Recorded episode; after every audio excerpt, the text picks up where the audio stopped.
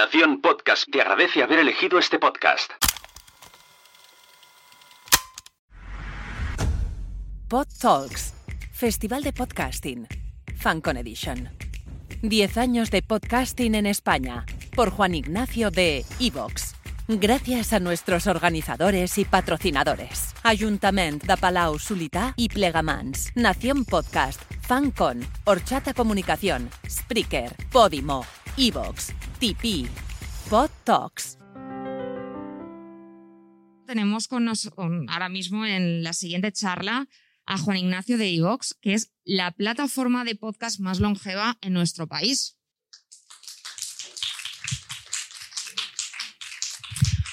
Os recuerdo también que si tenéis preguntas, eh, dejaremos 10 minutitos, ¿vale? A diferencia de Martín, yo no tengo la capacidad de estar aquí un speech sin, sin apoyarme en un PowerPoint. Entonces, yo me he permitido el lujo de hacer uno más sencillito y, y espero estar a la altura, porque la verdad es que ha sido muy interesante y, y- y haciendo un esbozo, yo creo que, que muy poco branded content, como, como has comentado, poco de, de- de venderos y, muy de esclarecedor en cuanto a- a- al, al ecosistema y cómo está, ¿no? Yo espero que la- mi presentación también sea un poco, un poco así, que obviamente voy a hablar más de Ivos que, de otro lado, pero, pero sí queríamos hacer un recorrido de, de, de estos, pone 10 años por hacerle un número bonito, pero en verdad nosotros nacimos en el 2009, con lo cual ya son más de 10 años, ¿no? Pasa bueno, lo chulo que da número 10 y lo hemos dejado, pero, pero son muchos más, ¿no? Y en España realmente hablar de podcast es casi es hablar de Ivos porque, porque nacimos hace, hace mucho, ¿no?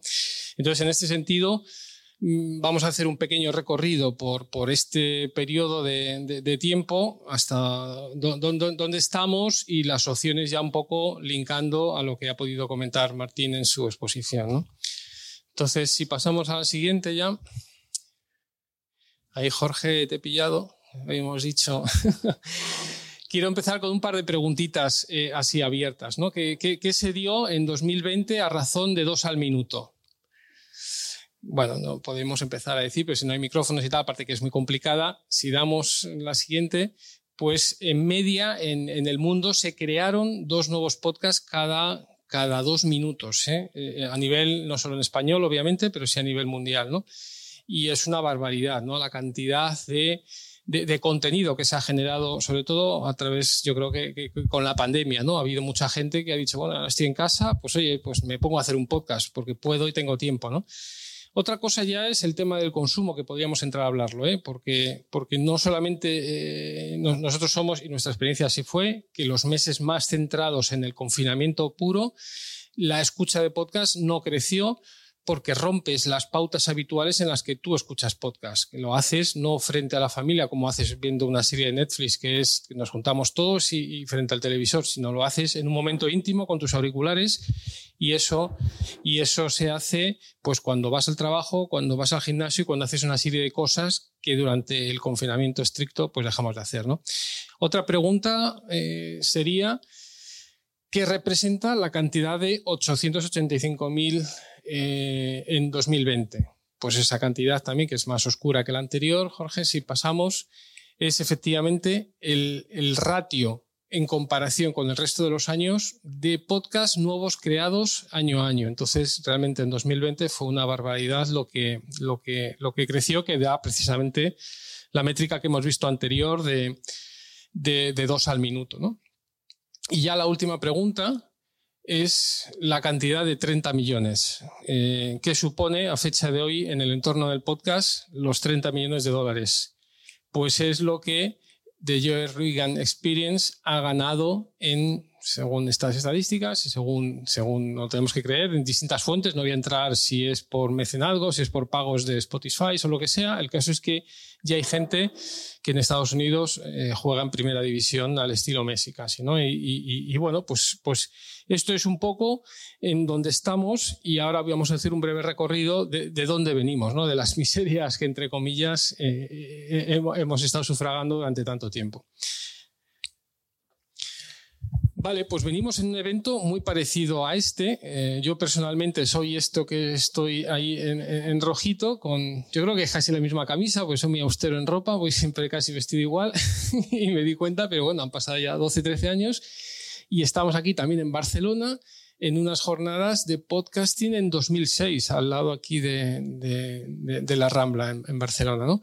Y ahí yo empezaba a oír hablar de, bueno, de, no, no oía nada. ¿eh? O sea, yo lo que quería en un momento dado es el poder aprovechar el tiempo mientras hacía otras cosas. En aquel momento, pensar, no hay smartphones, no hay no hay, bueno, el podcast como tal existía porque ya Apple lo había lanzado, pero vamos, yo no tenía conocimiento y yo lo único que quería era aprovechar el tiempo mientras conducía, que yo por un tema profesional me tocó viajar durante mucho tiempo en coche y me aburría. Y dije, ojo, yo lo que quiero es que me vayan contando cosas chulas y no tener que aguantar el tiempo, la actualidad deportiva en la radio, ¿no? Y, oí que, había una cosa que se llamaba podcast y que más o menos era eso y, me presenté ahí porque eran en Barcelona. Claro, si tenía que encima moverme, no lo hubiera hecho, eso lo reconozco, ¿no? Pero bueno, en Barcelona y a partir de ahí pues conocí a Gelado, a Dani Aragay, a Jero, Sonia Blanco, Andy Ramos, los, que en aquel momento estaban tirando del carro en la podcastfera española, ¿no?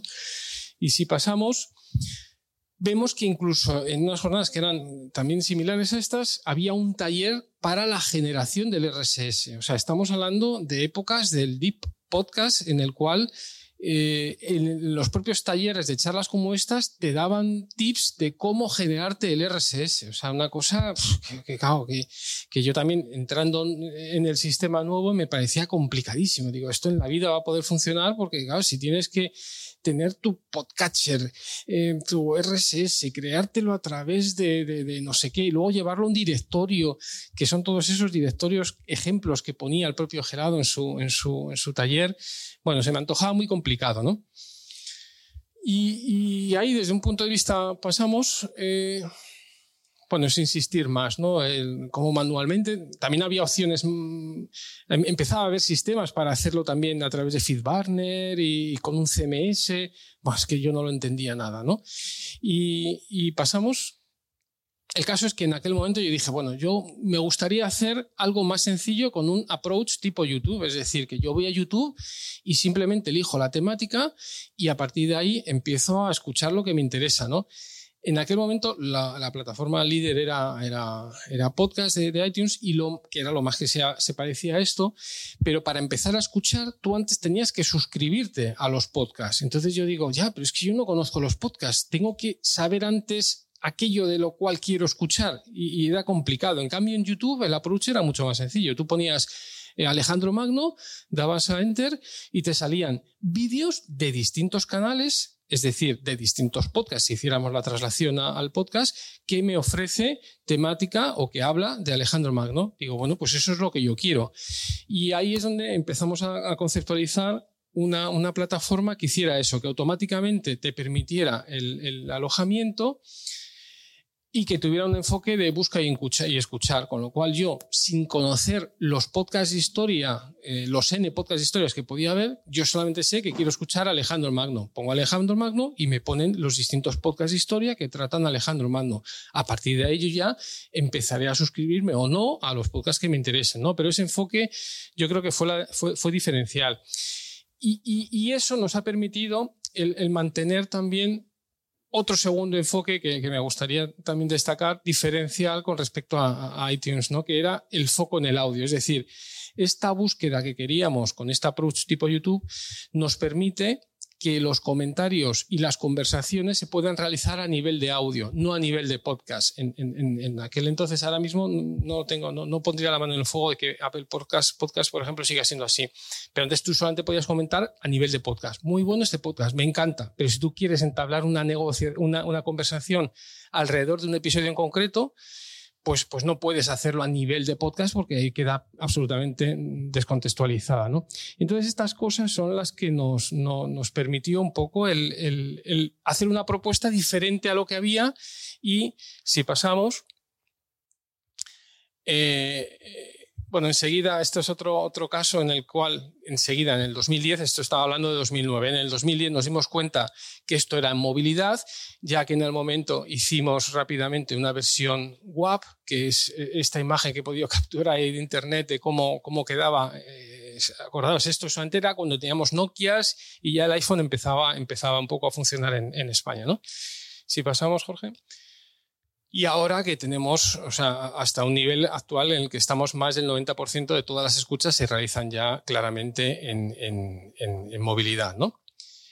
Y este, y este todo recorrido en el cual eh, empezamos claramente en web, eh, con dando soluciones que no aportaba eh, el ecosistema en aquel momento, como era la generación automática del RSS y las búsquedas, como hemos dicho, a nivel de audio, sí, nos llevó también a derivar a, una, a, una, a centrarnos en, el, en, el, en movilidad, que es cuando lo escuchamos absolutamente todos ya mismo. Y si pasamos, nos ha traído hasta, hasta esta fecha, ¿no? A, fecha de hoy, pues que este crecimiento orgánico y de, y de haber pretendido realmente el dar esta solución por hacerlo fácil eh, durante estos más de 10 años, pues a fecha de hoy, eh, según esta encuesta de, encuesta POD del 2021 en España, somos la plataforma más referenciada para la escucha de podcast, ¿no? Y esto, si me permitís, un poco de, de autobombo, ¿no? Y, y otro poquito más, si seguimos a la siguiente, en intensidad de horas al día, pues estamos al nivel, este, esta, esta, estadística realmente nos ha sorprendido, al nivel de otras aplicaciones bastante, no, a nivel de usuarios, eh, ojo, esto es a nivel de, intensidad de horas. Esto demuestra, y de una forma más genérica, más allá de IVOS, del engagement que genera realmente el podcast para el, el, oyente. Nosotros, o el podcast, el formato como podcast como tal, nunca va a tener la, la exponencialidad, expone, no, no, será, no tener un crecimiento tan exponencial como otros formatos eh, más audiovisuales, ¿no? Pero sí es cierto que una vez que generas y te ubicas dentro de las pautas de cada, de, cierta gente y, lo integra, en, sus labores individuales, ¿no? Como por ejemplo es las que contaba antes, ir al gimnasio o hacer las actividades en casa, es muy difícil ya que te abandone. Y las horas que te dedica a, compartir con él y que le hagas más amena esa actividad, pues realmente es, alta, ¿no? Como demuestra esta, esta estadística de, del IAB. Aquí intento plasmar un poco todo este recorrido, ¿no? De, cómo hemos pasado de una plataforma de, alojamiento y para facilitar la vida eh, en, un momento en el que era muy complicada con esos casos de gelado y sus talleres, a otra enfocada a crecer audiencias. Eh, implementamos planes de, visibilidad porque, bueno, no, nos encontramos con que la gente, bueno, oye, me has facilitado la vida con un programa gratuito e ilimitado de eh, publicaciones. Es decir, no, no, no, no, nosotros no limitamos la cantidad de, horas que tú puedas estar publicando en la plataforma a nivel de, de, de podcast, ¿no? Pero ahora, una vez que ya me has permitido esta facilidad de publicación, ¿cómo hago yo para, para ser visible? ¿no? Tenemos paquetes de, visibilidad que, que, te, que, te, que bueno, te, te, te, ofre, te ofrece el, posicionamiento del podcast a audiencias sensibles a tu, a tu podcast. Y luego, últimamente ya, pues nos hemos encontrado un poco como antes decía Martín, ¿no? necesidades de gente que dice, bueno, oye, yo esto lo hago, en un principio a lo mejor lo hacía porque me gustaba juntar con mis amigos y charlar sobre lo que sé, pero ya llevo siete años haciendo esto, no lo hemos pasado muy bien, pero ahora me gustaría dar un siguiente paso para poder aspirar a, vivir y, profesionalizar todo este hobby, ¿no? Y, y, es en lo que nos hemos centrado últimamente, que es todos los aspectos de monetización y que muchos pues, pues coinciden con los que ha comentado antes, antes Martín, ¿no? La, la, única cosa que, que nosotros digamos que, que, sí hemos hecho es que hemos hecho una especie de, recorrido. ¿no? Nosotros hemos probado también formatos eh, puramente publicitarios, con, con publicidad programática, y, y, es cierto que tienes que tener unas audiencias muy grandes para llegar a poder conseguir unas cantidades relevantes. Y eso a nosotros nos frustró. Hicimos un, una prueba piloto y nos pareció que las cantidades a repartir eran las bajas, ¿no? sobre todo en, en el mercado, como ha comentado antes, en español y, o latino, que los CPM son tan, tan bajos a fecha de hoy. ¿no? El día de mañana, que, que si pueden igualarse alguna vez a los 10 o superiores de, de Estados Unidos, pues genial, pero a fecha de hoy no. Y entonces nos encontramos con la disyuntiva de decir, joder, nos encontramos con que se genera un alto engagement, vemos que quien integra el consumo del podcast dentro de sus pautas vitales, le mola mucho y, tiene una recurrencia grande, pero como no consigue unos volúmenes de los órdenes de magnitud que habitualmente maneja YouTube, como pueden ser centenares de miles de visionados o incluso millones, pues claro, un modelo únicamente publicitario se nos queda corto. ¿no? Y entonces, mm, ya en Estados Unidos estaba funcionando modelos de micromecenazgo tipo Patreon y dijimos, ¿por qué no integramos la posibilidad de, este micromecenazgo, ¿no? que permite el, dar cabida a ese alto engagement que estábamos viendo por parte de las audiencias y a lo mejor audiencias más pequeñas, pero muy fieles, sí permiten una remuneración que sea más allá que simples peanuts al podcast. ¿no? Y esta combinación de audiencia con monetización es la manera por la que nosotros hemos apostado porque cada vez nos parece que es la más sana de crecer, ¿no? Tú como tu podcast, que es vivir directamente de tu, de tu, de tu audiencia. Para cerrar este lacito, nos inventamos el catálogo de Ivos Originals, que en el fondo es un plan de aceleración. Es decir, nosotros intentamos coger ciertos podcasts que vemos con recorrido, les aplicamos una inyección eh, valorada en 5.000 euros de, acciones de, de, marketing y de visibilidad, les reposicionamos en el punto donde creemos que pueden estar y que seguro que llegarían de forma orgánica, pero que les podría costar mucho tiempo. Y, sobre ellos, nosotros lo que hacemos es eh, reposicionarles y a partir de ahí darles la oportunidad de abrir, de abrir estas, estos mecanismos de micromecenazgo y esto es lo que nos ha permitido pues realmente el, llegar a aspectos de notoriedad muy grandes, ¿no? O sea, no sé, esta misma semana, y ahí veo Mía, a Mía del Terrat, Buena Fuente, por ejemplo, en una entrevista hablando de los podcasts, destacó de forma natural, obviamente, pues oye, yo cuando me acuesto, me acuesto oyendo un podcast que se llama Roma Eterna. Buenísimo. Le digo a mi mujer, oye, me voy a acostar a ver, oyendo a Julio, a Julio César en las Galias. Luego me quedo dormido, luego ya hace, ya es el buena fuente a su estilo, que hace mofa del propio podcast y de que se queda dormido escuchándolo, ¿no? Pero que podcast como Roma Eterna, que antes de entrar en el programa eh, de, de Ivo Sorinas eh, tenía, no sé si eran unas mil escuchas al mes y ahora tiene más de cien mil, pues claro, esto es lo que nos da pie a pensar que, bueno, que, tenemos ya los mecanismos dentro de Ivos para detectar qué podcasts son los que potencialmente con un empuje de una plataforma y que, a modo de, representante comercial y de distribución del mismo pueda llegar a hacer una especie de labor de tutelaje y meterle en una especie de cadena que permita, oye, primero tener audiencia y luego ver la manera en la que pueda vivir de ella. ¿no? Eh, esto es un ejemplo, obviamente no todos lo consiguen, pero sí nosotros medimos una métrica que, yo creo que somos la única plataforma que la mide, que nos parece muy interesante, que son los suscriptores activos. Y es, de todos los suscriptores que tengo yo en mi podcast, ¿cuántos me vienen a escuchar una vez al menos en el mes siguiente? ¿no? Y esto es una métrica porque, porque si os dais cuenta, si todos como oyentes de podcast, a que estáis suscritos a muchos más podcasts de los que luego realmente escucháis.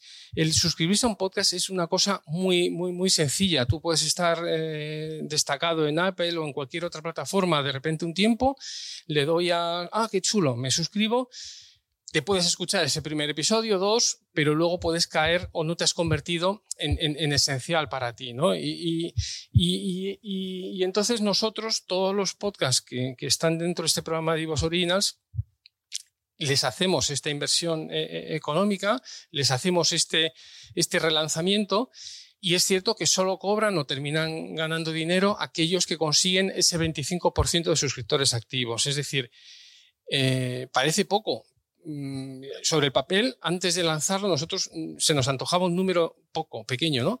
Pero luego hemos visto que no es tan pequeño, ¿no? O sea, si de, cada 100 suscriptores, con que 25 te vengan a escuchar al mes siguiente, tú ya, independientemente del número de escuchas, tú ya tienes un suelo mínimo garantizado de 200 euros al mes en, en este programa y a partir de ahí escalado en función de las escuchas.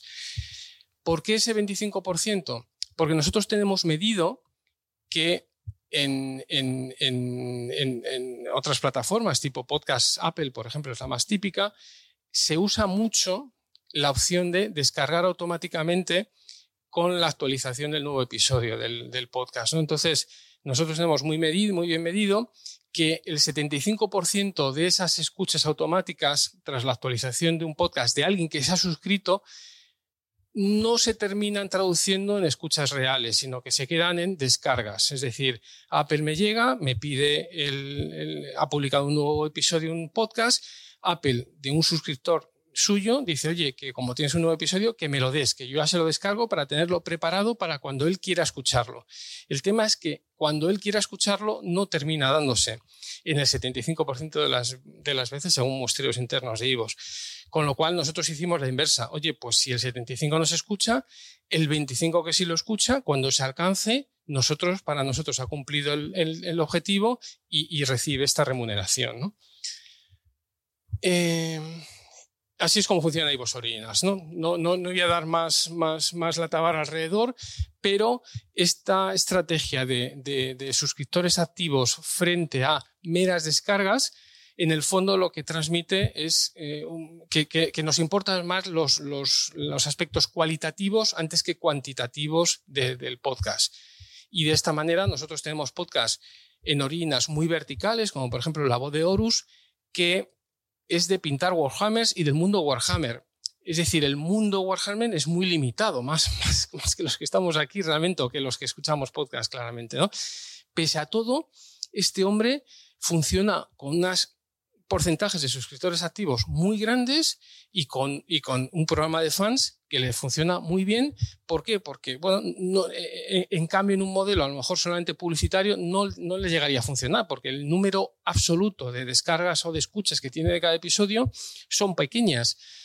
Pero en cambio ese engagement es muy alto, ¿no? Entonces, bueno, son, opciones, ¿no? Por eso yo lo dejo abierto a que la verticalidad en el mundo del podcast es una cosa a, tratar. yo, si fuera productor de podcast, me centraría en, en, ello, no obsesionarme en intentar cubrir unas audiencias grandes, sino en dar mucho cariño y mucha atención a unas muy verticales, porque nosotros tenemos muchos casos en los cuales demostramos que efectivamente esa verticalidad puede tener su, puede tener su rédito. ¿no? Y, aquí simplemente esbozo un poco más las opciones que tenemos con este programa de, de micromecenazgo, que es el que mejor no, nos funciona ahora mismo, porque no obliga a decidir entre audiencia y, y, y retorno monetario, ¿no? sino que te lo permite combinar tú puedes tener primero eh, vía artificial eh, unos planes de aceleración comprados por ti mismo en, en Ivos o en otras plataformas, que es el, dar a conocer tu podcast. Y una vez que ya tienes una cierta audiencia, el, el pensar, el, ofrecer o episodios en anticipo o episodios en exclusiva o cerrar el histórico. Esto te permite pues, que tú, por ejemplo, el, caso más paradigmático que tenemos es Días Extraños en, en Ivos, que publica él sistemáticamente todos los domingos un episodio en abierto. Y luego publica otro episodio que no es una continuación del anterior, sino que es una especie de spin-off que es solamente para los, los suscriptores. Esta combinación de publicar uno y el otro te permite el seguir accediendo a nuevas, a nuevas audiencias, dado que tú ya ofreces un, un, contenido en abierto, como es la programación que tiene de dos horas cada domingo en abierto, más luego la opción de, poder vivir de tu audiencia gracias a ese otro spin-off que tú puedes estar marcando.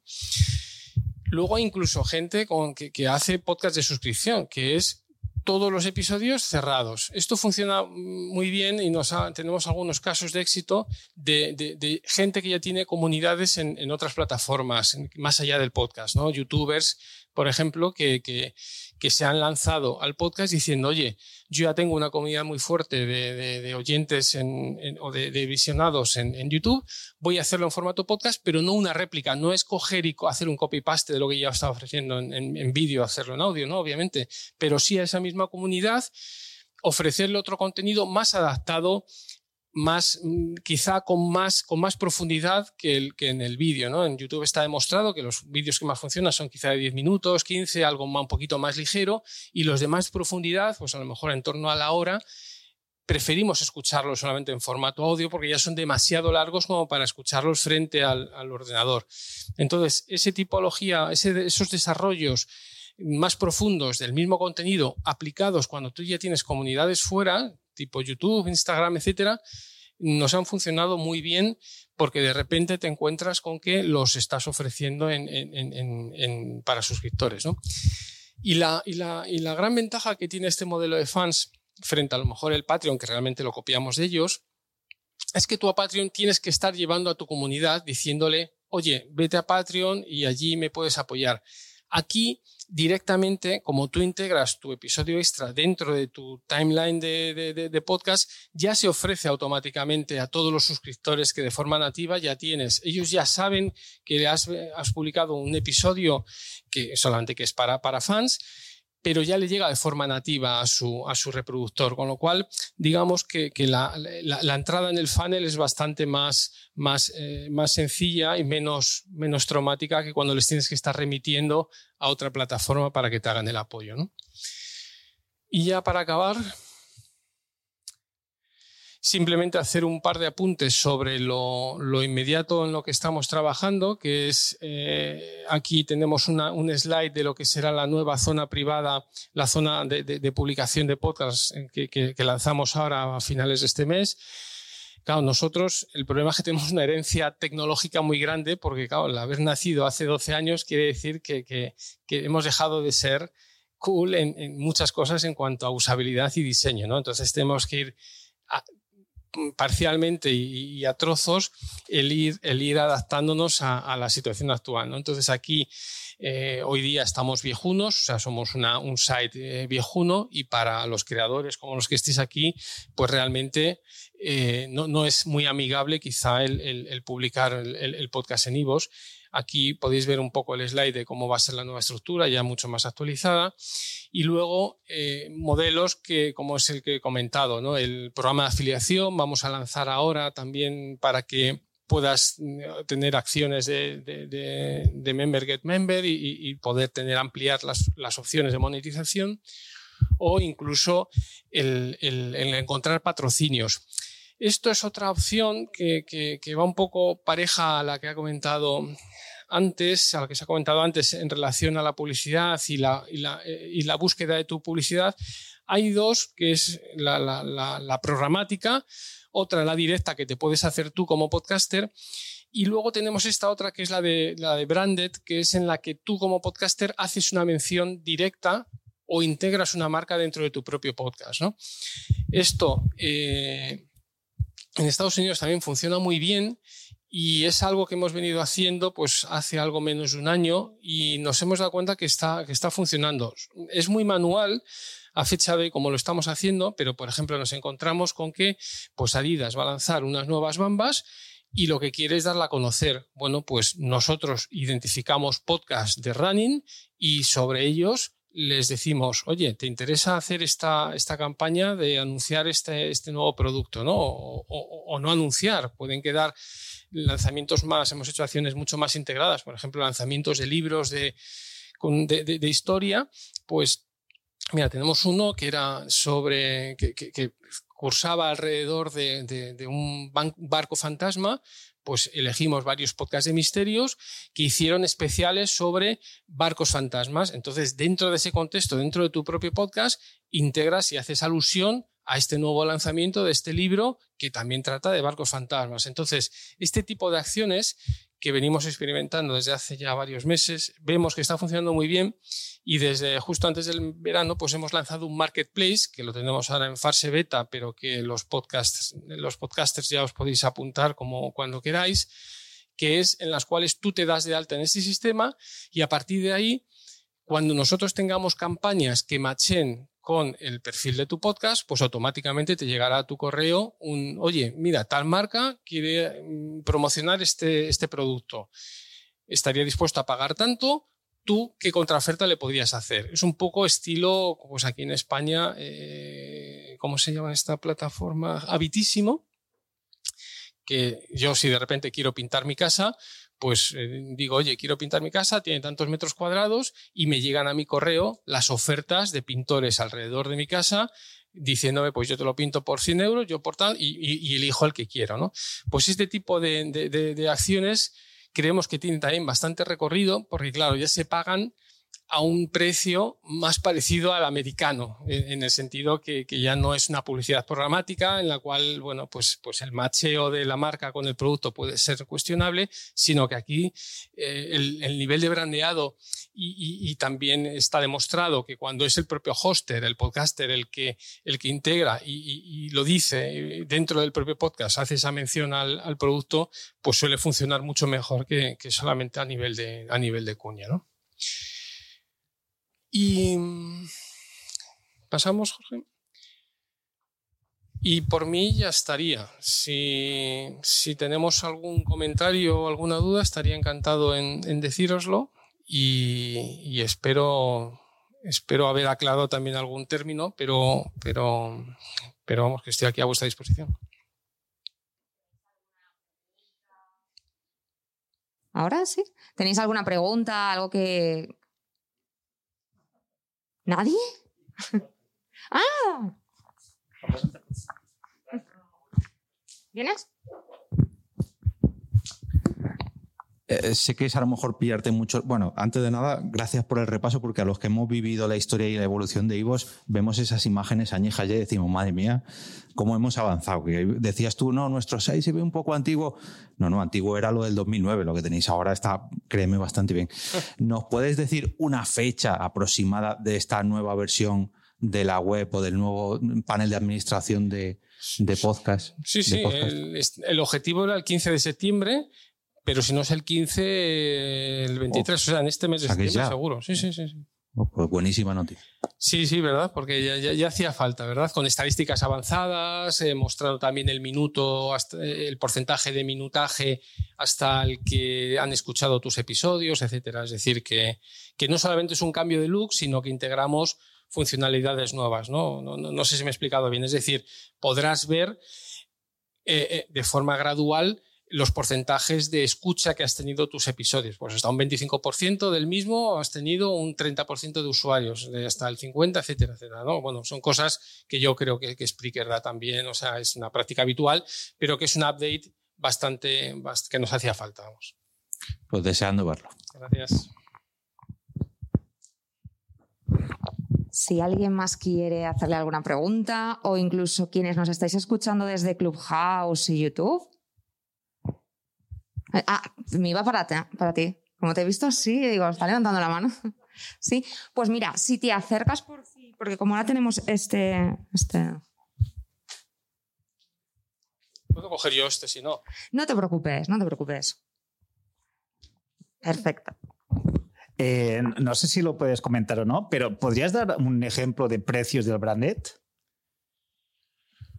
Eh, bueno, es que aquí ya no es ACPM. Nosotros intentamos venderlos fuera de esa esclavitud de a tanto cada mil escuchas, porque, porque entonces pierdes la riqueza que te da un podcast de, de, Warhammers, el poder anunciarse a un fabricante de pinturas de Warhammers o, yo no sé qué servicios puede darse alrededor. ¿no? Entonces, no hay precios, sino que nosotros realmente, en función de, ese interés y de ese nivel de macheo, pues es lo que podemos subir bastante la cifra y, hablamos de, bueno, de mínimo de, o sea, llegar a, los cuatro dígitos es bastante frecuente. Nosotros tenemos bastantes campañas que hemos hecho, a los cuales hemos dado pagos directos por, por alguna campaña de anunciantes de más de mil euros eh, vamos, muchísimas. ¿eh? ¿Por temporada? No, no, por temporada, no, por, por, a lo mejor por un mes, o sea, en un mes. ¿eh? O sea, sí, sí, o sea, nosotros... Oye, ¿dónde hay que firmar? Ya. Bueno, eh, es un mercado que está, o sea, con todo este boom y con la entrada de las nuevas plataformas, Spotify, etcétera, desde hace dos años, esto ahora ya es, es, es distinto. Es decir, no, no, no, no lo he destacado, pero esto ha sido un recorrido de pico y pala. Entonces, para nosotros es una oportunidad en el sentido que, bueno, Spreaker también lleva muchos años en el sector, no tantos, pero, pero desde luego ellos como nosotros pensarán que ha sido un antes y un después desde la entrada de un Spotify, en el sentido en que, bueno, pues te, genera más tensión en el sector, pero por otro lado te lo amplía y, dejamos de jugar con, balas de perdigones, ¿no? Y ya entramos en un sector de, de verdad. Entonces, a partir de entonces es cuando ya muchas marcas y muchos anunciantes dicen, no, no, yo quiero estar en el podcast a lo mejor ni lo entiendo ni me lo creo, pero como está en el hype, pues, pues tengo que dedicar parte de mi budget a ello. Y entonces está fluyendo mucho más y cuando tú eres capaz de, de, de, mostrar ese macheo entre tu producto y digo, oye, es que no, no, no aspires, a, si eres un fabricante de Warhammers, a llegar a centenares de miles. Solamente vas a llegar a, decenas, pero es que son decenas de pintores reales de Warhammers, con lo cual se dan cuenta que sí y está funcionando muy bien. ¿eh? Eh, me levanto para, para, decir, porque una vez que, no, que él no quiere hablar de cosas, eh, yo cuando los niños duermen sí que me se puso en contacto con nosotros y nos ofreció un, un brand de estos, de un libro infantil y cogimos también nuestro podcast y el de BI, de Montessori Zate, y lo que dice, pues, que, pues sí, pues es cierto. O sea, nos buscaron ellos y dijeron, mira, tenemos esto, eh, nos encaja un podcast de eh, maternidad de niños, lo vimos, nos parecía bien a todos, lo hicimos y ya está. Luego se cobró, se mencionó y ya está. Y no, y no pidieron tampoco así muchas cifras, era como, bueno, lo que, lo que tenéis normalmente. No, no, eh, la gracia de esto es que lo esperamos automatizar. Al hacerlo automático, todo esto que este proceso ha vivido en carne Sune es incomodísimo, en el sentido en que eh, tenemos que ser todo vía mail, los reportings, tal. En el momento en que todo este fluya y la propia contratación por parte de la agencia se pueda hacer eh, online en 24 horas, creemos que el potencial y el recorrido es muy grande. Pero bueno, es algo que está por, está por ver, ¿no? Buenos días. Hola. Em, yo tengo mi podcast también alojado en Evox, se llama Club Mundo Audiolibro y también, bueno, lo distribuyo en otras, en otras plataformas. hablaste del modelo Patreon para el patrocinio de los, de los podcasts, pero mm, ustedes orientan un poco cómo hacerlo porque trabajar en Patreon es es muy arduo porque hay que crear de verdad muchísimo, el contenido tiene que ser brutal para que la gente eh, se afilie, pague, etcétera. ¿Cómo, ¿Cómo hacen? ¿Cómo ustedes estudian el podcast que está alojado ya? ¿Uno presenta un proyecto? Bueno, nosotros usamos Patreon para copiar su modelo e integrarlo en Ivos. Es decir, nosotros no, no, no hacemos ni, eh, ni, ni, damos asesoría de cómo optimizar en Patreon los resultados. ¿eh? Lo que sí te digo es que nosotros vimos que el modelo de, de micromecenazgo de Patreon funcionaba. Eh, en aquel momento ni Patreon tenía una pestaña que fuera podcast, que ahora sí tiene, sino que era para artistas en general de cualquier disciplina. Nosotros ya vimos que de forma natural había podcasts que, que iban abriendo allí su, su, sistema de micromecenazgo y dijimos, jo, pues vamos a integrarlo de manera que todos los suscriptores, cuando publica un nuevo episodio nuevo, ya le salga en su, en su, en su, en su panel de suscripciones diciendo ha publicado un nuevo episodio, solo que al intentar escucharlo me dice, oye, apóyame para poderlo escuchar. Esto nos fluye mejor que no tener tú que de forma machacona estar en cada episodio diciendo vete a Patreon y me das el apoyo ahí. Pero en el fondo, el tener resultados buenos en uno y en otro lado se va a manejar por las mismas variables, que es eh, la calidad de tu contenido y la necesidad de, engagement, de, que yo tenga la sensación de que si no hago eso, me estoy perdiendo algo de valor. Entonces, realmente eh, facilitamos, pero no, no, no, no, no, no es. No es... Ok, porque también en Berkami, mm, no sé si en Berkami ayudan con proyectos de podcast, pero sí, sí sé de audiovisuales y ese tipo de cosas. Ellos tienen una, mm, una batería de preguntas, sí, sí orientan. O sea, tú presentas el proyecto y te dices, bueno, mira, puedes ir por aquí, puedes ir por allá antes de lanzar la campaña. Eso ustedes no lo hacen. Bueno, hacemos periódicamente webinars de cómo optimizar tu presencia y tu plan de, tu programa de, fans en IVOS, pero no es un tutelado eh, online de manera que te acompañamos en la mano según lo vas creando, no. Pero eh, si nos contactas a través de soporte, con gentilmente podemos. Ah, perfecto. sí, sí, sí. Bueno, muchísimas gracias. A ti en arroba Ivo Soporte o en el footer de la, de la propia web eh, te podemos mandar el link este a este webinar que, que hicimos hace un par de meses o, o, o cualquier consulta eh, en, en, menos de 24 o 48 horas solemos, solemos terminar de contestarlas. ¿eh? Pues tenemos tiempo para una última pregunta. Muy rápida. Hola, buenos días. Hola. Yo te quería preguntar sobre podcast en otras lenguas, concretamente el catalán. Estamos en Cataluña. Yo tengo un podcast alojado en Evox en, catalán. Eh, si el mercado en español ya eh, está empezando en catalán, eh, ya ni te cuento. No sé si tenéis previsto algún tipo de algo relacionado con, con, con este tema. Bueno, no, nosotros permitimos dentro de las lenguas en las Sí, sí. publicas un episodio elegir catalán, Mm. pero es cierto que luego la segmentación del mismo no la tenemos eh, por idiomas, sino o, o lo hacemos más por idioma, pero más asociado a país que no por lengua. Entonces, porque tiene unas complejidades grandes. ¿eh? Nuestro, nuestro público que nos escucha en países distintos a España normalmente es para escuchar contenido en español. Son eh, españoles por el mundo. Con lo cual es una complejidad el, el ma- el hacer ese matching. Lo tenemos pendiente y no te creas Claro, que es todo bien solucionado. Es que es complicado, sobre todo a la hora de las etiquetas, ¿no? Porque yo encuentro que, que hay un mercado en catalán que quiere escuchar podcasts en catalán, pero igual no sabe encontrarlos, no sabe si buscar. Yo misma no sé si poner etiquetas en catalán, en castellano. Eh, yo tengo más oyentes en Spotify porque la gente llega más a través de Spotify que a través de Evox. claro, entonces no sé si. Bueno, está pendiente, ¿no? Sí, me lo quedo como un input de que ese, esa pendiente lo tendríamos que revisar cuanto antes, pero es verdad. ¿eh? Vale, gracias. A ti. Ah, ah, mi podcast, perdón, se llama eh, Imara también. Es un podcast de entrevistas a, a mujeres eh, eh, trabajadoras, eh, en principio conocidas, reconocidas, que, que son para hablar de maternidad, pero eh, desde el punto de vista también de, de, de- de combinar eh, la conciliación, vamos. Gracias. A ti. Pues muchísimas gracias. Vale. Y si os parece, damos por finalizada la charla.